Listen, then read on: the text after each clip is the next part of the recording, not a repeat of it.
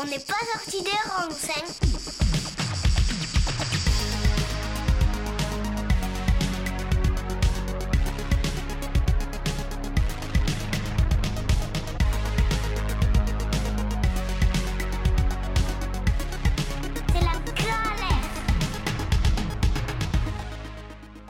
Salut à tous, quel plaisir de vous retrouver pour un nouvel épisode d'On n'est pas sorti des ronds sur Radio Alliance Plus et Rage.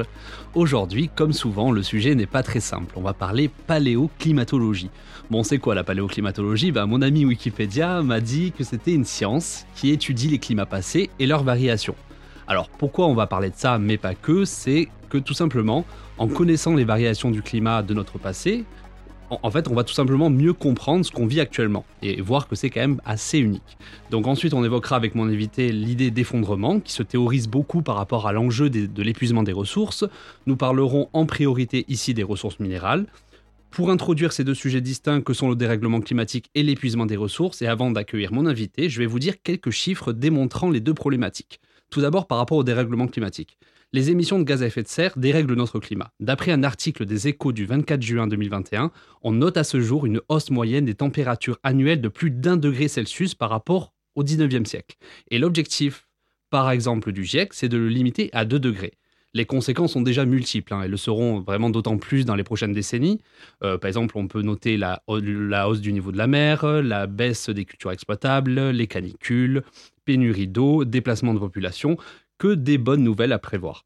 Donc ensuite, il y a d'autres chiffres que je souhaite rapporter dans l'introduction. C'est, ça vient du rapport du PNUE, Programme des Nations Unies pour l'environnement, qui nous dit qu'en 2050, on sera 9-10 milliards d'êtres humains qui consommeront environ 140 milliards de tonnes de minerais, hydrocarbures et biomasse, soit 16 tonnes de ressources naturelles par habitant par an. C'est juste colossal. Voilà où nous en sommes actuellement et c'est vraiment pas très joyeux. Donc pour parler de tout ça, j'accueille Stanislas, doctorant en sédimentologie spécialisé dans les calcaires à l'université d'Aix-Marseille. Salut Stanislas. Salut Jordan, alors je te remercie pour cette invitation que j'ai acceptée avec grand plaisir. Ça nous change de nos soirées étudiantes du jeudi soir, là c'est beaucoup plus sérieux. Donc euh, je m'appelle Stanislas Wilk, j'ai 25 ans, je suis originaire des petits villages au nord de Montpellier. J'ai effectué une licence de géographie euh, à l'université de Montpellier, puis j'ai effectué un master à Bordeaux en océanographie. Et aujourd'hui je suis sédimentologue en thèse spécialisée dans les roches carbonatées. Autrement dit, je travaille sur les roches calcaires, comme tu l'as dit. J'ai également travaillé pendant un an dans le privé pour Total en contrat pro avant de démarrer ma thèse à l'université Aix-Marseille. Ah bah, carrément, toi déjà tu évoques les soirées étudiantes euh, déjà pour un podcast et en plus il me saute les questions qui es-tu, que fais-tu, pourquoi le fais-tu, tu as tout anticipé. Non, non. En tout cas, tu t'es bien présenté et euh, si, si je peux me permettre, Ouais. euh, je vais t'appeler Stan durant Oui, cette interview parce que bon, Stanislas, ça va être compliqué de t'appeler comme ça, sachant que durant les dix dernières années, je t'ai pas appelé comme ça. Donc ça, ça, ça va pas être évident pour moi. Donc bon, bref, trêve de, de bavardage. Donc euh, on a on a à peu près une quarantaine de minutes pour évoquer ensemble notre planète, hein, son fonctionnement à travers le temps et le dérèglement climatique que l'on vit actuellement. Euh, voilà, pourquoi j'ai eu envie de t'inviter? Euh, Bon, c'est pas que pour parler soirée étudiante et pas parce que je te connais depuis des années, mais c'est parce que j'ai assisté il y a quelques, il y a à peu près quoi, deux trois mois à une conférence à Nîmes où j'ai vu donc euh, un climato-sceptique intervenir hein, durant la conférence, évoquer qu'actuellement on vivait pas du tout un changement climatique, que c'était pas du tout, enfin voilà, c'était pas du tout justifié, que les raisons anthropiques c'était n'importe quoi. Donc voilà, vraiment il a appuyé, il a théorisé, il a dit qu'il y a toujours eu des changements tout le long de, voilà, de l'humanité et même avant, que, qu'en fait, voilà, que tout simplement, actuellement, ce qu'on vivait n'était pas du tout unique et que c'était euh, que, que de mettre en fait la, tout simplement de porter le fardeau entièrement sur les humains, c'était pas du tout, du tout fondé. Donc voilà, donc je me suis dit, on a discuté ensemble en off, je me suis dit que c'était pas mal de t'inviter pour ça, pour évoquer pourquoi en fait ce qu'on vit actuellement, c'est, beaucoup plus complexe que, que ce que l'on pense et que c'est vraiment, voilà, que c'est assez unique et, euh, et tout simplement aussi comment on le sait, en fait, par quel procédé et par quelle méthode. Bon, trêve de monologue, je vais te poser la première question, Stan. Où en sommes-nous en ce moment? Est-ce que nous sommes voilà, dans une ère géologique précise dans, une ère, dans quelle période climatique Donc je te laisse un peu développer là-dessus. Donc euh, je vais développer euh, ta question.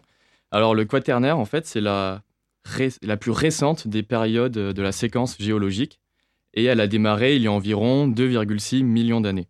Et c'est au sein de cette période que l'on voit apparaître le genre Homo. Et au cours du quaternaire, depuis 1,8 million d'années, on observe une large activité glaciaire qui est entrecoupée par des périodes interglaciaires moins longues, avec une durée moyenne de 90 000 ans pour les périodes glaciaires et d'environ 15 000 ans pour les périodes interglaciaires qui sont plus chaudes. Et donc pour euh, répondre à ta question, en 2022, nous sommes euh, toujours dans cette période géologique dite du Quaternaire et nous sommes dans une époque interglaciaire chaude depuis environ 11 700 ans. On parle euh, d'époque interglaciaire de l'Holocène. Et avant cette époque plus chaude de l'Holocène que nous connaissons actuellement, la Terre, elle, a connu un maximum glaciaire il y a environ 20 000 ans. Et à cette époque, l'énorme accumulation de glace euh, dans les calottes polaires, ça a entraîné une baisse euh, significative du niveau des océans. Et euh, en fait, il faut s'imaginer de vastes calottes glaciaires qui avaient une épaisseur de 3 à 4 km de glace. Et forcément, tout ceci a engendré une chute du niveau marin d'environ 120 mètres à 130 mètres par rapport au niveau de l'océan actuel. Et donc, la Manche, par exemple, était asséchée et les hommes préhistoriques passer de la France à l'Angleterre à pied dans des paysages de steppe. Il faut s'imaginer en quelque sorte les paysages de la Sibérie actuelle. Voilà, ça, les, steppes, c'est en Sibérie actuellement. Voilà, exactement. Quand on parle par exemple de toundra, taïga, je m'en souviens de nos cours de géographie, c'est quoi, quoi ça par exemple? Les steppes, c'est vraiment euh, sans forêt, c'est très aride. Voilà, en gros, c'est des types de, paysages euh, liés aux végétaux en fait. Voilà, c'est ça, c'est les ceintures climatiques. Euh. Ok, bon, je, te laisse, je te laisse continuer, désolé.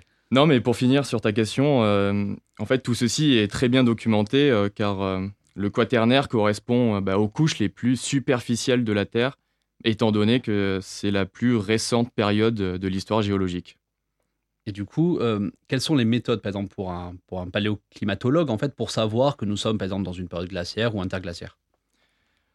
Alors, pour la petite histoire, la plupart des scientifiques, jusqu'à la fin du XVIIIe siècle, ils expliquaient les formations géologiques en se référant euh, aux mythes bibliques. En gros, euh, tout s'expliquait par un seul et même événement, celui du grand déluge. Et donc, euh, depuis les années 1950, la paléoclimatologie a subi une véritable révolution grâce aux datations de plus en plus précises, grâce aux nouvelles techniques d'observation, notamment les carottes de glace dans le Groenland, en Antarctique, ou encore les carottes marines dans les océans profonds. Donc, on peut prendre l'exemple des carottes de glace qui permettent euh, d'identifier les stades climatiques glaciaires et interglaciaires. En fait, on utilise le delta O18 qui est une mesure de la quantité d'oxygène 18 par rapport à la quantité d'oxygène 16. Mais bon, pour simplifier, une glace polaire riche en oxygène 18 témoigne d'une période plus chaude, tandis qu'un échantillon pauvre en oxygène 18 témoignera d'une période plus froide. Et dans tous les cas, en étudiant ce ratio, on peut savoir s'il faisait chaud ou froid lorsque la glace est formée, et c'est ce qu'on appelle le paléothermomètre. Ok, mais par exemple, un paléoclimatologue, c'est euh, quelqu'un qui va travailler quoi, pour des bureaux de recherche, là, principalement? C'est des gens... Euh, Il peut y avoir de, beaucoup de recherches fondamentales, notamment, avec euh, les questions actuelles du réchauffement climatique, vu que la clé... Ah. Enfin, je vais développer tout ceci, mais je vais y venir. Et donc, il y a également bon, la paléocéanographie, qui, elle, étudie les sédiments marins, qui sont également des archives du changement climatique. Puis, et euh, ce qui est intéressant avec ces carottes marines, c'est qu'on peut remonter beaucoup plus loin dans le temps par rapport aux carottes de glace. Et euh, l'enregistrement le plus ancien pour une carotte de glace remonte jusqu'à 800 000 ans, alors que les carottes marines, elles, on peut remonter euh, à plusieurs millions d'années. Et donc le, paléocéanographe permet de répondre, euh, enfin tente de répondre à de nombreuses questions. Quel était le niveau global de la mer? Quel était le volume global de la glace? Quelle était la température de l'océan? La salinité? Et j'en passe. Et donc plus largement, le domaine des paléosciences tente de savoir comment le réchauffement climatique actuel va influencer les calottes polaires à l'avenir, la circulation océanique ou encore la chimie des océans. Et donc, euh, les paléosciences permettent de mieux contraindre euh, les événements passés, d'étayer les processus, d'affiner les prédictions. Quoi qu'il en soit, euh, le passé est la clé du futur. C'est un adage très courant. Mais, mais, du coup, par exemple, dans le, dans le, par exemple, pour publier le rapport du GIEC, je présume qu'il y a forcément eu des, des paléoclimatologues qui ont bossé dessus, je pense. Énormément, oui. Ouais, ils ont compilé de toute la littérature, littérature scientifique à ce sujet. ok. Et et donc, euh, voilà. Ok, je te laisse continuer. Mais bon, voilà, pour revenir à, ta question, dans tous les cas, les paléosciences contribuent fortement euh, bah, au modèle prédictif du climat du futur, avec notamment bah, le GIEC. Mais ces modèles sont très complexes puisqu'ils doivent prendre euh, en compte les interactions entre l'atmosphère, la cryosphère qui est le volume total des glaces, l'hydrosphère avec les océans, la biosphère avec la photosynthèse et la surface continentale.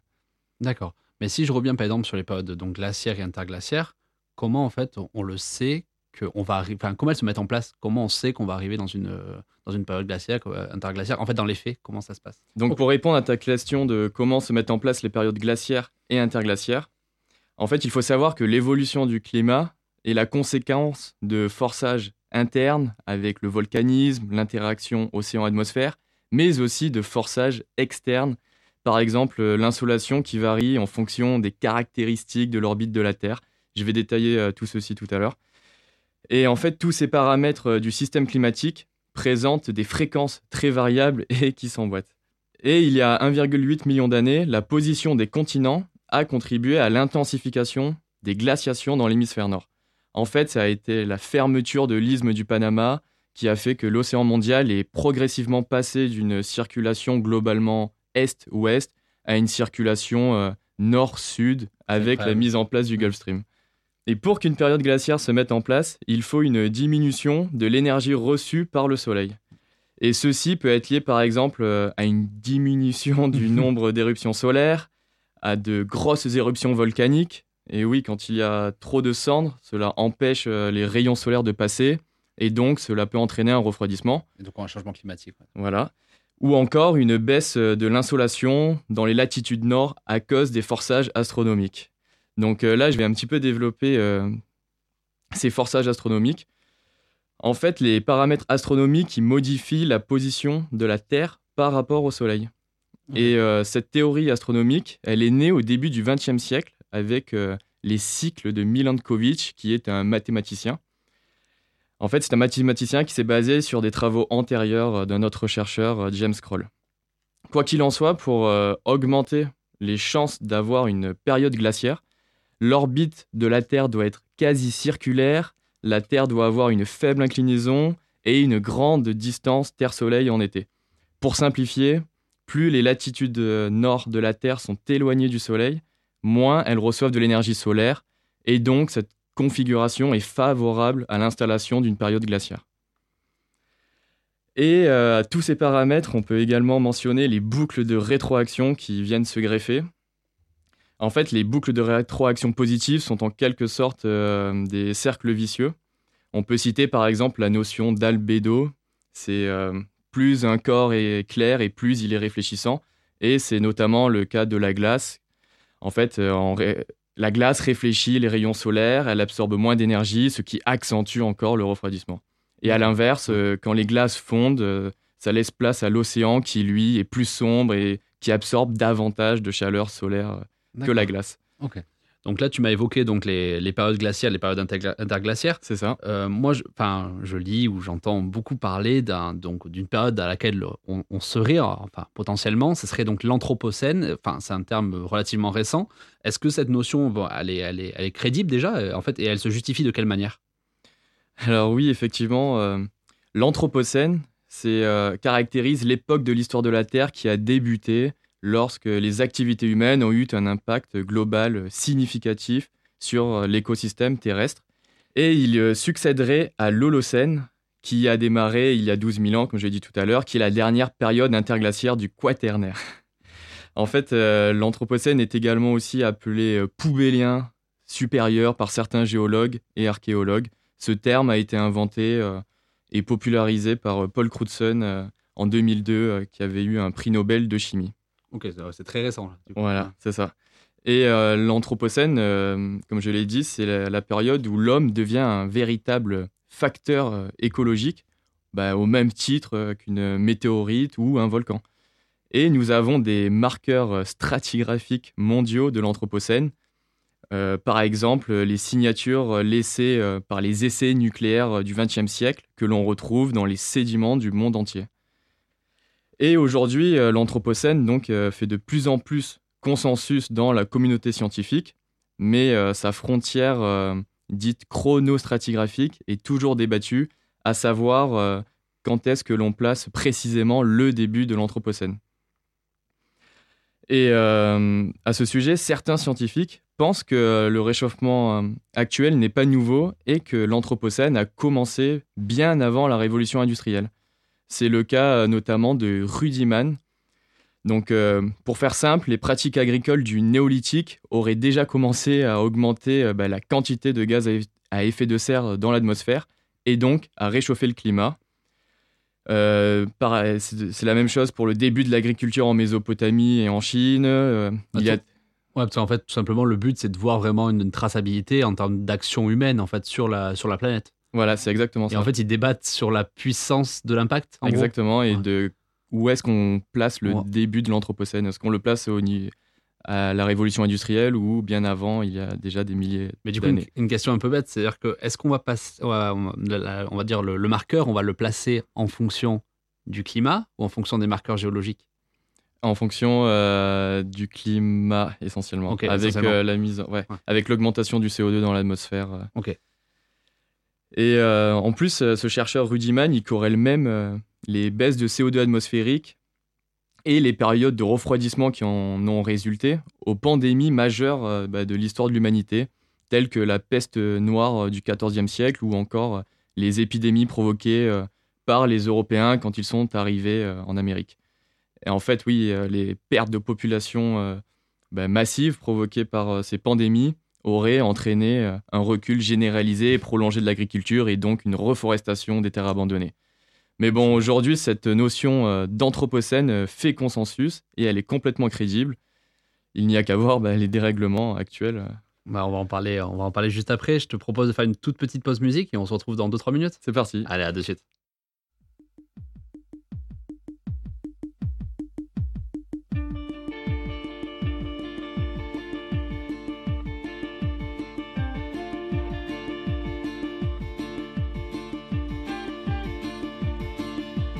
Ne reste que quelques minutes à ma vie. Au plus quelques heures, je sens que je faiblis. Mon frère est mort hier au milieu du désert. Je suis maintenant le dernier humain de la terre.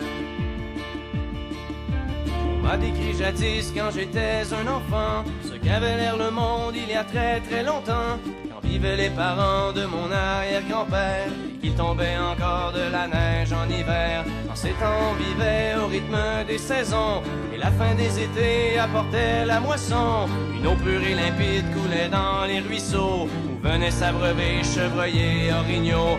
Moi, je n'ai vu qu'une planète désolante, paysage lunaire et chaleur suffocante, et tous mes amis mourir par la soif ou la faim, comme tombent les mouches, jusqu'à ce qu'il n'y ait plus rien rien, plus rien.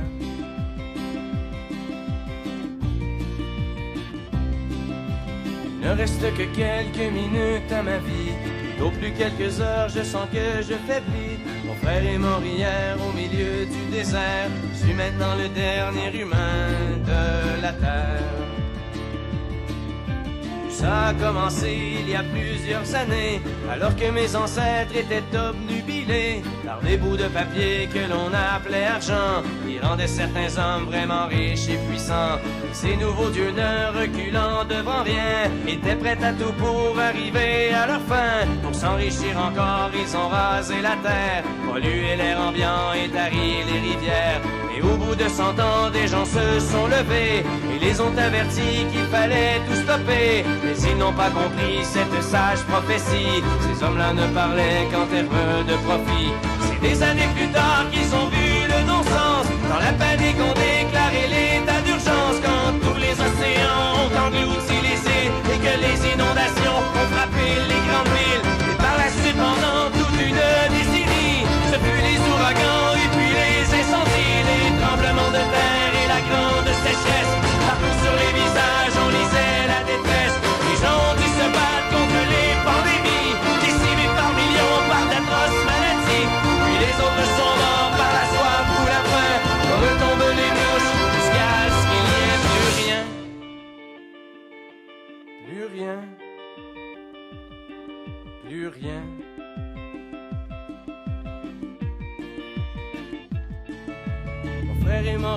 au milieu du désert. Je suis maintenant le dernier humain de la terre. Au fond, l'intelligence qu'on nous avait donnée n'aura été qu'un beau cadeau empoisonné, car il ne reste que quelques minutes à la vie. Tout au plus quelques heures, je sens que je faiblis. Je ne peux plus marcher, j'ai peine à respirer. Adieu l'humanité, adieu l'humanité.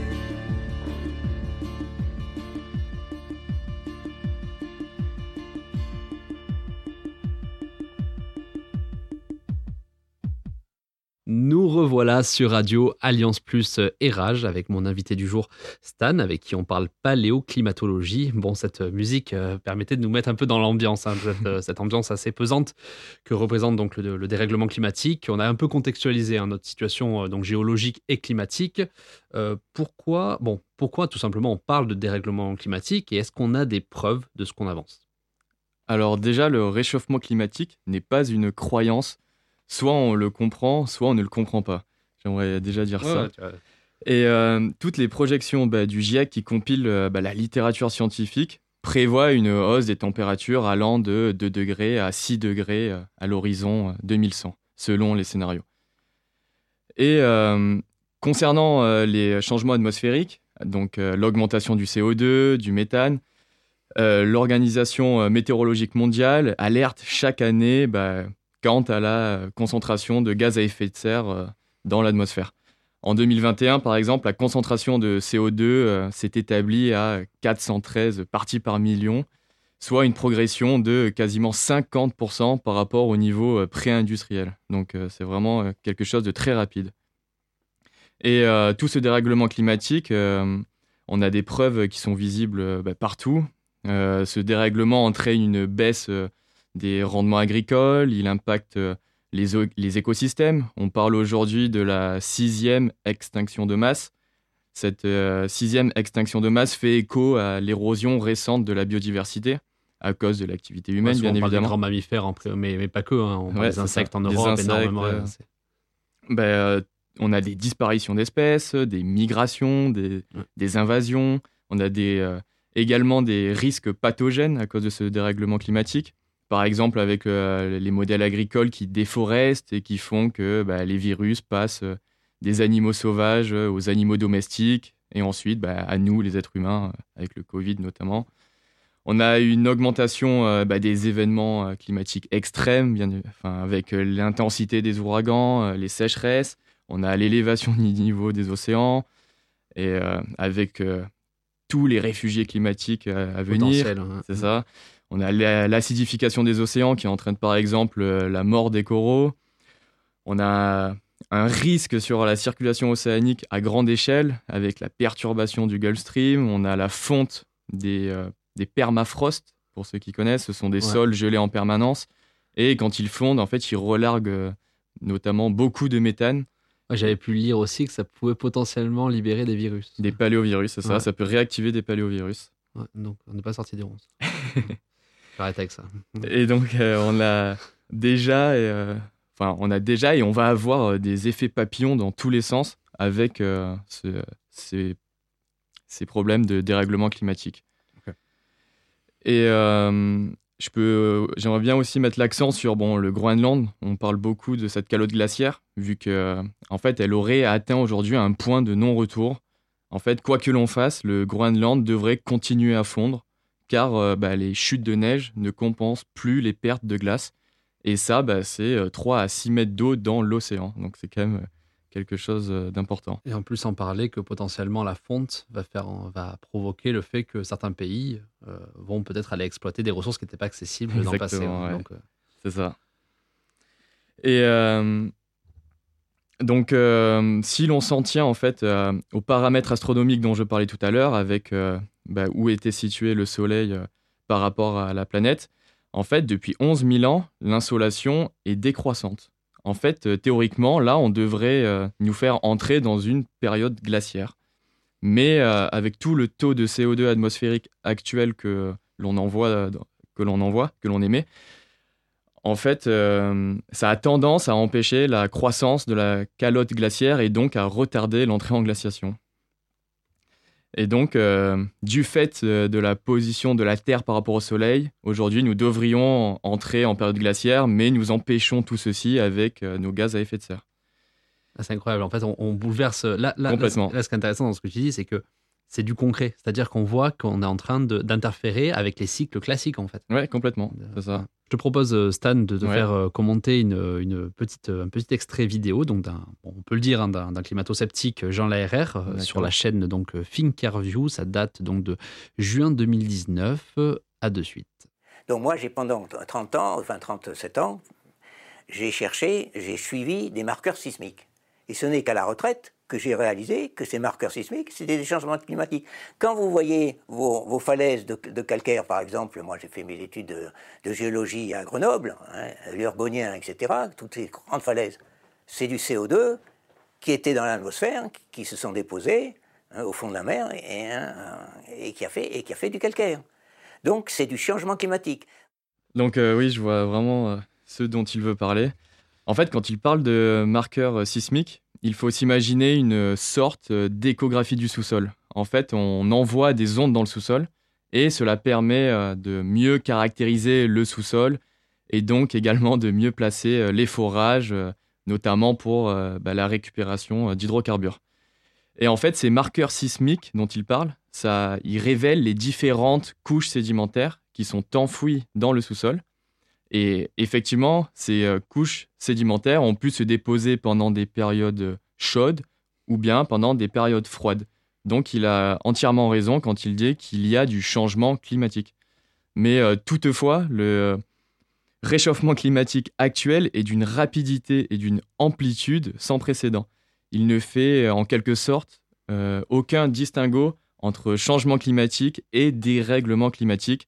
Et euh, bah, ça, c'est un grand classique euh, des climato-sceptiques. Bah, bah, c'est vrai que c'est un mot, en tout cas, c'est un terme que j'utilise de plus en plus. Moi, Enfin, dans mes émissions, j'ai choisi vraiment d'axer euh, sur le terme dérèglement parce que c'est que le terme chan- changement va en fait euh, donne en fait du, du grain à moudre en fait sur beaucoup de, Oui, de- de climato-sceptiques. Donc ils vont Mm. tous me dire non, non, mais il y a toujours eu des changements. Sauf que bon, ce qu'on vit actuellement, donc comme tu l'as expliqué depuis, depuis 30 minutes, c'est voilà, unique. Donc euh, je pense que c'est important de, je pense que ce, ce mot de Ouais. vocabulaire même vraiment, je l'encourage à tout le monde de l'utiliser. C'est la important la ouais. sémantique. Exactement, tu as totalement raison. Je te propose qu'on bascule sur le côté euh, ça te va? Ouais, c'est parti. Allez, donc euh, on évoque donc euh, voilà, enfin voilà, on évoque souvent donc un mur, hein, en fait, une rupture. hein, de plus en plus cette théorie, bon, collapsologue, voilà, la théorie de l'effondrement. hein, et souvent la théorie de l'effondrement, elle se base sur l'épuisement de nos ressources. Donc euh, on a un peu évoqué ça dans l'introduction tout à l'heure. hein, ça peut être des ressources minérales, des, des ressources fossiles. Donc je te propose d'attaquer sur les ressources minérales hein, parce que c'est un peu plus ton secteur. Donc euh, est-ce que tu peux me faire, voilà, pas nous faire en tout cas un rapide état des lieux de ces ressources minérales?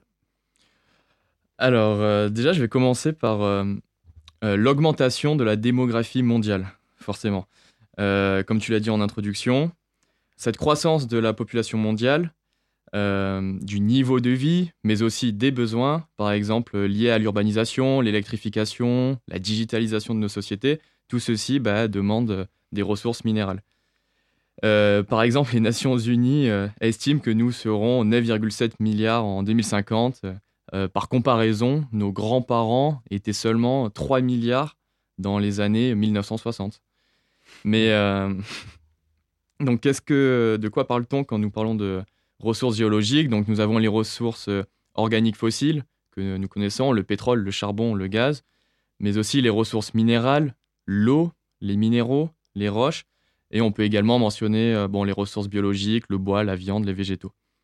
Mais bon, dans tous les cas, toutes ces ressources minérales, euh, bah, elles sont euh, omniprésentes dans l'économie et sont bah, de plus en plus sollicitées, surtout pour les productions euh, de haute technologie et numérique, euh, notamment les terres rares.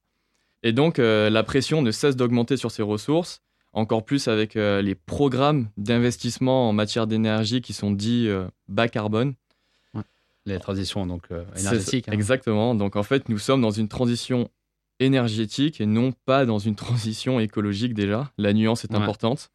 Notre euh, dépendance à l'égard des matières premières critiques pourrait bientôt remplacer notre euh, dépendance euh, actuelle à l'égard du pétrole. C'est quoi des matières premières critiques?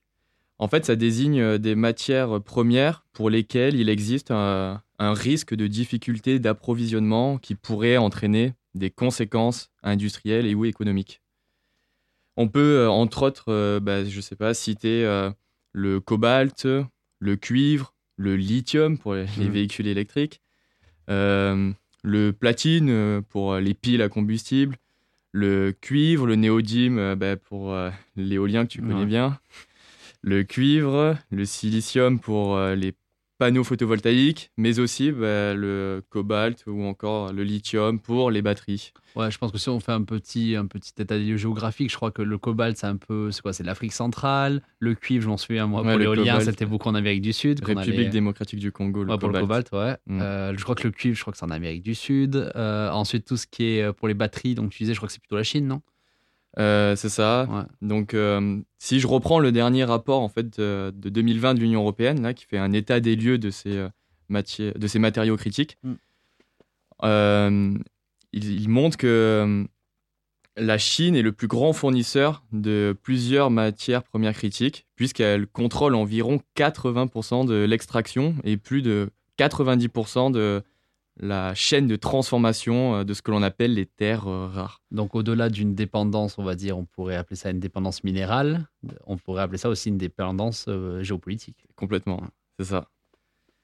Et euh, de plus, la production minière de terres rares, elle a quasiment triplé en 25 ans. Et donc, euh, bon, est-ce que, voilà, on parle de, donc de la transition euh, énergétique euh, qui va être lancée. hein. donc, on, voilà, comme tu dis, on a quand même lancé une dépendance sur une autre. hein. on avait une dépendance voilà, Complètement, plutôt, ouais. plutôt C'est fossile, hein, donc avec euh, fossile organique, c'est ça comme ça que tu as appelé donc le pétrole Ouais, ça ça. Donc, on avait une dépendance qui était plutôt au pétrole. On, en reparlera un peu après. ressource organique fossile. mais c'est- Voilà, et on va passer sur, sur autre chose, donc cette dépendance minérale qui est du coup euh, par rapport à cette, à cette transition énergétique. Mais est-ce a, enfin la question est toute bête, hein, mais est-ce qu'on a les ressources nécessaires?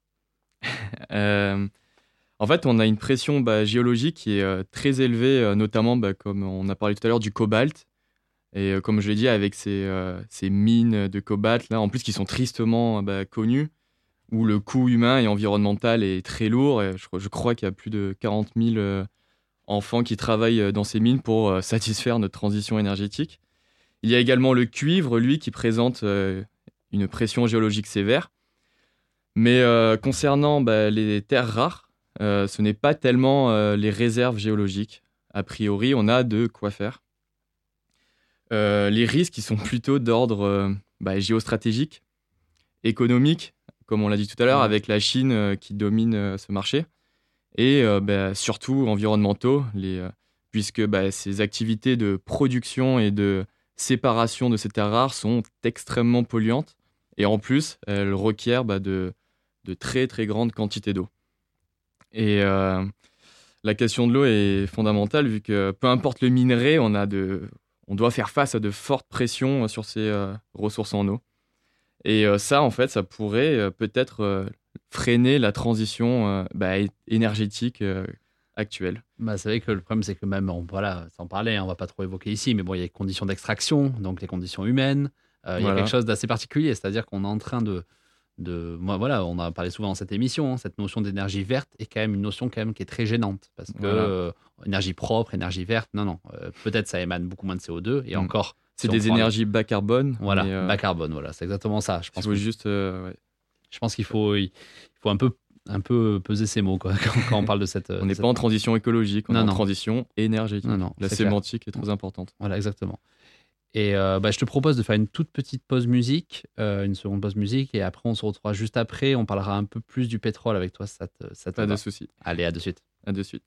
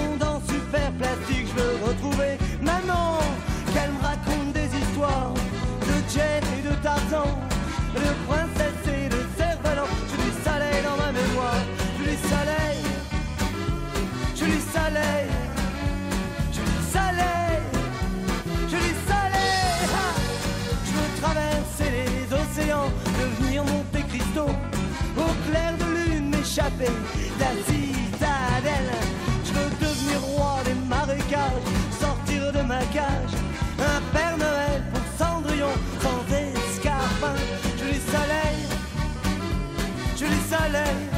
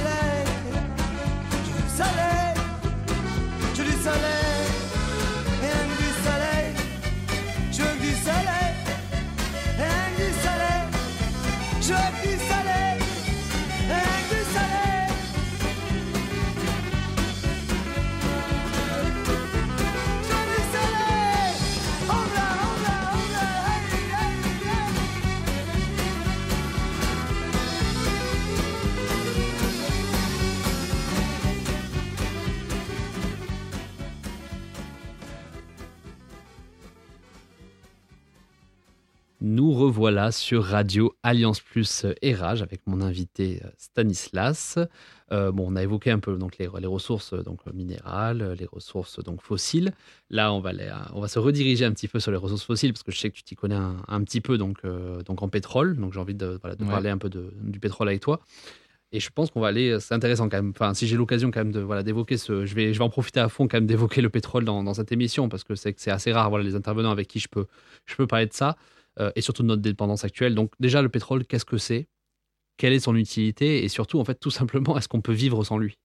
Pour simplifier, euh, le pétrole contient des hydrocarbures. Donc, ce sont bah, des molécules qui sont composées euh, d'atomes d'hydrogène et d'atomes de carbone, ainsi que des molécules contenant d'autres atomes, principalement du soufre, de l'azote, de l'oxygène, mais bon, peu importe. Le pétrole, en fait, il provient de la bah, dégradation thermique de matières organiques contenues dans des roches-mères. En fait, ce sont, pour euh, vulgariser, ce sont tout simplement des euh, restes fossilisés de végétaux, de bactéries et d'animaux euh, microscopiques qui se sont accumulés essentiellement au fond des océans, mais aussi dans des lacs. Et ces résidus de matière organique, ils se préservent dans des environnements qui sont spécifiques où les eaux sont dépourvues d'oxygène. On parle euh, en fait de milieux anoxiques pour euh, les plus connaisseurs. Et euh, pendant des millions d'années, les sédiments qui se sont accumulés au-dessus de ces résidus de matière organique ont fait que ces résidus de matière organique se sont petit à petit enfouis en profondeur. Et quand, on, quand on va en profondeur, on a des, de hautes pressions et de hautes températures. Et euh, c'est à ce moment-là que les résidus se transforment euh, en pétrole euh, liquide. Et quand on va encore à de plus grandes profondeurs, là, on ne retrouve plus que du gaz. C'est généralement au-delà de 5000 mètres de profondeur. Donc ça c'est par rapport à la chaleur en fait. C'est ça. Et la pression, les hautes pressions et hautes températures qu'on a euh, quand on est profondément en- dans le sol. Quand on va profondément dans le sol. Et en fait, bah, ce pétrole et ce gaz, et, euh, ils sont plus légers que l'eau. Et euh, avec le temps, euh, ils vont remonter et ils vont se retrouver dans des, des roches qui sont dites poreuses. C'est comme si on prenait bah, une éponge. Et pour que ce pétrole et ce gaz bah, s'accumulent, il faut que la roche-mère soit surmontée par des roches imperméables. On parle de roches couvertures. C'est par exemple des roches salines ou des roches euh, euh, composées à base d'argile. Mais euh, si le pétrole ne rencontre aucune couche imperméable, rien ne l'arrête, il va suinter jusqu'à la surface.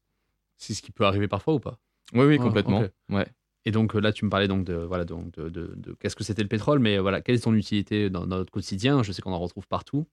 Ouais, c'est ça. Donc là, je t'ai expliqué comment il se formait.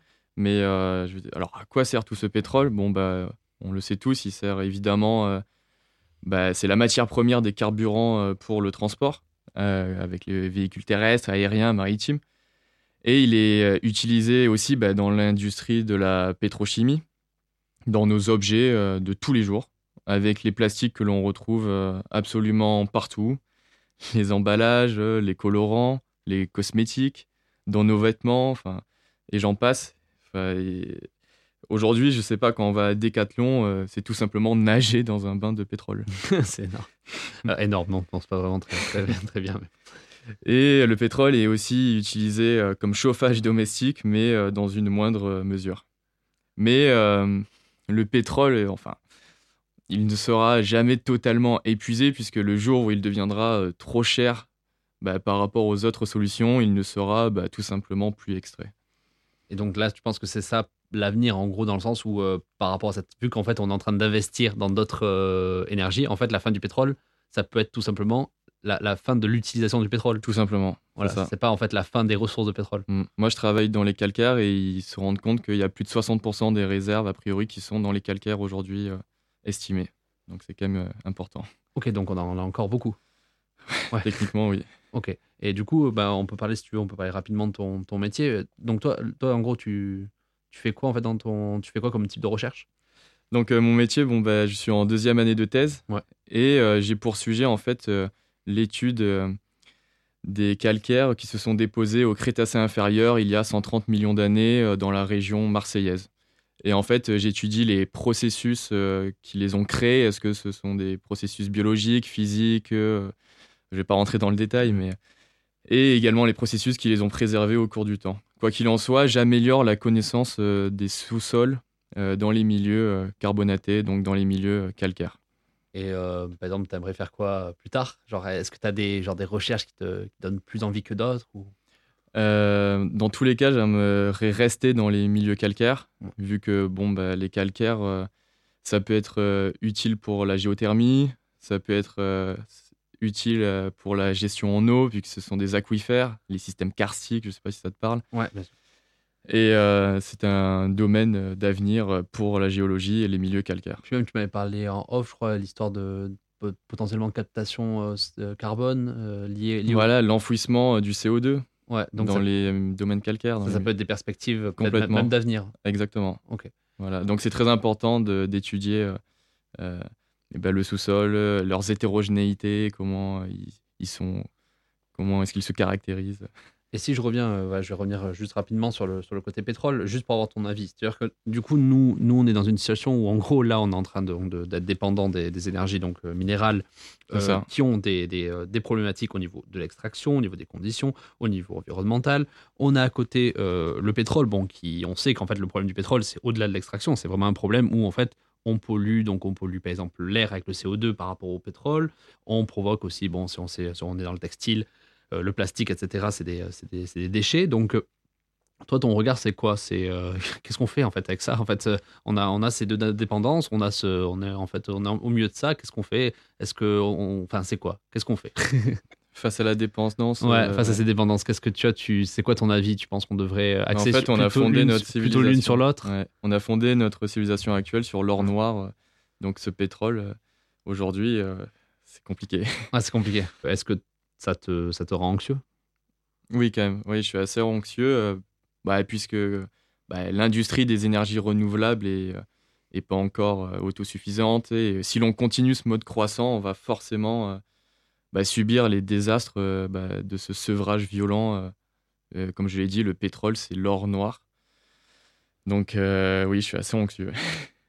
Ok, bon, ben, en tout cas, merci beaucoup, euh, voilà, Stan, hein, pour toutes ces explications. C'était, voilà, c'est, c'est, très dense. Ouais, c'est très dense, mais ça, c'est en fait, bah, dans tous les cas, les auditeurs, euh, quand ils écoutent mon émission, ils savent que c'est pour, voilà, c'est pour apprendre beaucoup de choses. C'est sûr que c'est pas le voilà c'est pas le programme le plus où tu l'écoutes avec euh, rempli de légèreté. Mais, euh, en tout cas je, ne doute pas que c'était euh, que c'était intéressant et que c'était vraiment extrêmement extrêmement éducatif. Et, et, du coup je te propose bon là on a vraiment très très peu de temps. On va faire très très rapidement les questions personnelles mais que vous voilà que les auditeurs peuvent maintenant retrouver aussi en format vidéo sur Instagram et, et Facebook. Donc on a deux minutes devant nous. Donc déjà est-ce que tu as des habitudes écolo? Euh, bon, déjà, j'ai jamais été dans l'hyperconsommation. Ça, c'est euh, certain. Je suis assez minimaliste. Je n'achète quasiment jamais du neuf et j'essaie de trier un maximum mes déchets. Ouais, du coup, je pense que ça, c'est vraiment être écolo. Parce que, et ça, ça arrange beaucoup de gens de mon entourage qui, est très minimaliste de base. Du coup, c'est parfait. maintenant, ils ont une très bonne casquette en plus. Exactement. Non, non, non, c'est très, très bien. Euh, est-ce que tu as une œuvre à, conseiller voilà, sur, sur l'environnement ou en général? Euh, oui, alors j'ai Le Monde sans fin, euh, Miracle énergétique et dérive climatique. C'est euh, le bouquin, la BD de Jean-Marc Jancovici avec euh, Christophe Blain, je crois, c'est le dessinateur. Et donc ce dessinateur retranscrit vraiment bien la vision bah, très argumentée de Jean-Marc Jancovici, pour ceux qui le connaissent. Et pour moi, c'est vraiment une BD d'utilité publique. Bon, même si c'est pas très réjouissant, en fait, il y a une petite narration bah, humoristique euh, qui. Euh, bah, au niveau de la vulgarisation, je pense que c'est une bonne, euh, une bonne méthode. Je la suggère vivement cette méthode. méthode et, et, je précise encore une fois qu'en plus d'être labellisé par Cyril Dion, cette émission est également labellisée par, par Jean-Marc Jancovici, hein, puisque de toute façon. Je crois que je suis pas le premier invité. non, pas du tout, c'est incroyable. c'est incroyable. Non, non, c'est normal en même temps, c'est extrêmement inspirant. bah, du coup, est-ce que tu as une en parlant d'inspiration, est-ce que tu as une personnalité publique qui t'inspire? Oui, plutôt bien, Jean-Marc Jancovici. est-ce que tu as quelqu'un d'autre au cas où, on ne sait jamais euh, J'aime bien Gaël Giraud aussi. Oui, je doute, que cité également plusieurs fois. En Ou alors le géographe Sylvain Tesson, euh, que j'aime bien, mais ça c'est plus euh, pour la lecture. Et bon, on va, je pense qu'on va continuer dans l'originalité, hein, je pense. tu t'informes sur quels médias en général? Alors, je m'informe. Bah, du coup, j'ai connu Jean-Marc Jancovici sur Thinkerview. Ah ouais, une chaîne qu'on qu'on cite pas du tout ici. Euh, après, je m'informe euh, depuis quelques années sur Courrier International. Mm. Euh, et beaucoup de podcasts de, de Radio France, bah, notamment La Terre au carré, la, Ouais. la conversation scientifique ou la méthode scientifique, je sais plus. Et on n'est pas sorti des ronces aussi, qui est pas On mal. n'est pas hein. sorti des ronces, c'est pas mal. hein. précurseur. hein. et, euh, dernière, euh, et dernière euh, question, donc la, la question que, que, je, que je préfère, hein, tout le monde le sait, parce que je le répète à chaque émission, c'est euh, si tu avais donc le, le, le futur président ou la, voilà, ou la future présidente, je pense que peut-être enfin, quand tu seras programmé, je sais pas encore, mais c'est possible qu'on qu'on en sache plus en tout cas sur qui sera le président. Mais en tout cas, ou si en tout cas si on le sait pas, si tu as le futur président ou la future présidente en face de toi et si tu avais un conseil en fait sur un axe environnemental à lui donner, euh, lequel ça serait? Je pense qu'il faut euh, miser sur euh, les solutions collectives, mais aussi individuelles de recyclage des métaux, Mm.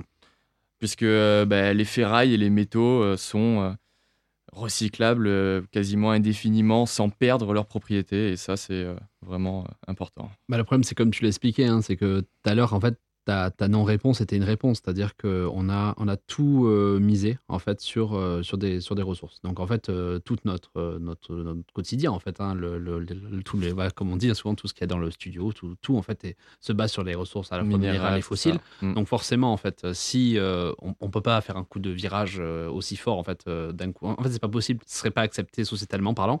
Donc c'est sûr que le recyclage, ça me paraît être, euh, enfin, en tout cas, une technologie où il faut, Ouais, il faut faut mettre l'accent dessus. ouais. ouais, mettre l'accent dessus.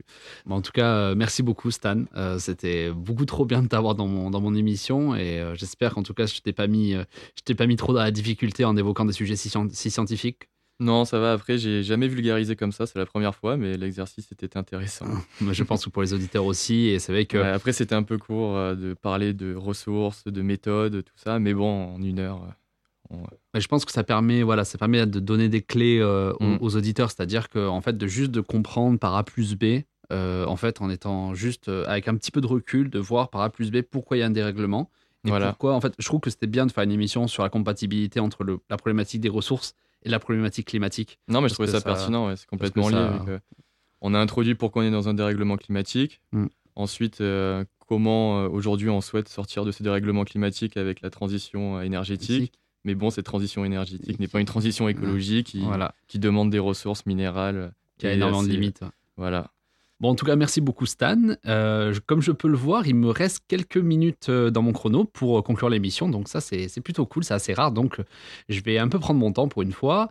Euh, bon, voilà, on a parlé donc là 50 minutes hein, du croisement problématique entre le dérèglement climatique et la pression exercée sur nos ressources minérales ou fossiles. Bon, il y a des problématiques environnementales, sociales et géopolitiques, mais vers où allons-nous avec les systèmes en place? La théorie de l'effondrement, hein, elle se justifie malheureusement par beaucoup d'arguments scientifiques. Alors il est assez compliqué pour moi hein, de placer des coupables et de dire ce qu'il faut faire. Cependant, je peux faire comme je fais dans la majorité de mes émissions, c'est-à-dire encourager ceux qui le souhaitent à faire des efforts au niveau de leur consommation, car c'est bien là que l'influence est la plus forte. hein. et elle sera, cette influence, elle sera directe sur l'épuisement des ressources et le dérèglement climatique. Afin de compléter l'interview qu'on vient de faire euh, avec Stanislas, euh, je vais vous conseiller quand même pas mal de, lectures. hein. J'avais noté quelques trucs et un peu, du coup là j'en profite à fond pour, euh, je profite de mon temps de, conclusion pour, pour vous faire ces quelques conseils. Bon, déjà, c'est lire les rapports du GIEC. Donc là, il y a le dernier qui est sorti début mars. Je pense que vraiment ça, c'est capital. hein. C'est vraiment indispensable à faire. C'est une démarche qu'il faut faire pour mieux comprendre les enjeux. Donc il y a des résumés qui sont vraiment extrêmement bien faits. hein. Par exemple, vous pouvez aller consulter le site web Bon Pote. Ils font des, des, euh, articles vulgarisants qui permettent vraiment de mieux comprendre les enjeux. Il y a les vidéos de, aussi de Léo Grasset. Il y a les livres euh, sur l'effondrement de Pablo Servigne. En tout cas, pour le dérèglement climatique, il est vraiment facile d'avoir accès à des informations fiables qui vous montreront l'ampleur des dégâts et des conséquences, et surtout, en fait, les raisons anthropiques de ce dérèglement. Donc, je vous encourage vivement à faire cette démarche de curiosité. Euh, pour la question du pétrole qu'on a un peu évoqué euh, aujourd'hui, il y, a- des ouvrages assez dingues. hein. Bon, il y en a une multitude. Donc déjà, je pourrais euh, citer voilà, les ouvrages de Mathieu Ozano. Et enfin, pour conclure, je vais appuyer sur un livre et deux vidéos qui font focus sur l'épuisement des ressources, les, questions en fait, la question des terres rares et de la transition énergétique. Bon, dans un premier temps, il y a un livre que j'ai lu il y a quelques années de Guillaume Pitron, La guerre des métaux rares. C'est extrêmement passionnant et, très inspirant. Il y a une ou plusieurs vidéos hein, de la chaîne YouTube Le Réveilleur de Rodolphe Meyer. Ça, franchement, c'est vraiment super, c'est extrêmement vulgarisant. Et pour conclure, une vidéo, ma vidéo coup de cœur de ce début d'année 2022, celle de l'interview d'Aurore Stéphan pour la chaîne Thinkerview. Euh, C'était juste euh, incroyable et ça m'a fait comprendre beaucoup de choses. Donc euh, voilà, je vous conseille vraiment, vraiment d'aller euh, d'aller consulter ces différents ouvrages ou ces différentes vidéos. Voilà, donc c'est fini pour mes petits conseils culturels et mon petit coup de cœur de ce début d'année 2022. Et également, je profite de mon petit temps restant pour vous dire que j'ai lancé une cagnotte Tipeee. hein. Euh, Le lien est disponible sur les pages Instagram et Facebook pour ceux qui veulent participer euh, au développement de mon podcast. Je remercie hein, déjà les, les premiers contributeurs. Euh, et bien sûr, si vous souhaitez participer à l'émission, que, que vous avez voilà, des connaissances à partager sur un sujet en lien avec l'environnement ou le climat, vous pouvez me contacter directement via Facebook, Instagram ou bien par mon adresse mail opsr.podcast.gmail.com. Voilà, fin de ma, de ma petite autopromotion. Je vous donne rendez-vous pour un nouvel épisode sur Radio Alliance Plus et Rage en podcast sur les plateformes de streaming. On n'est pas sorti des ronces, mais on peut toujours essayer. Allez, bye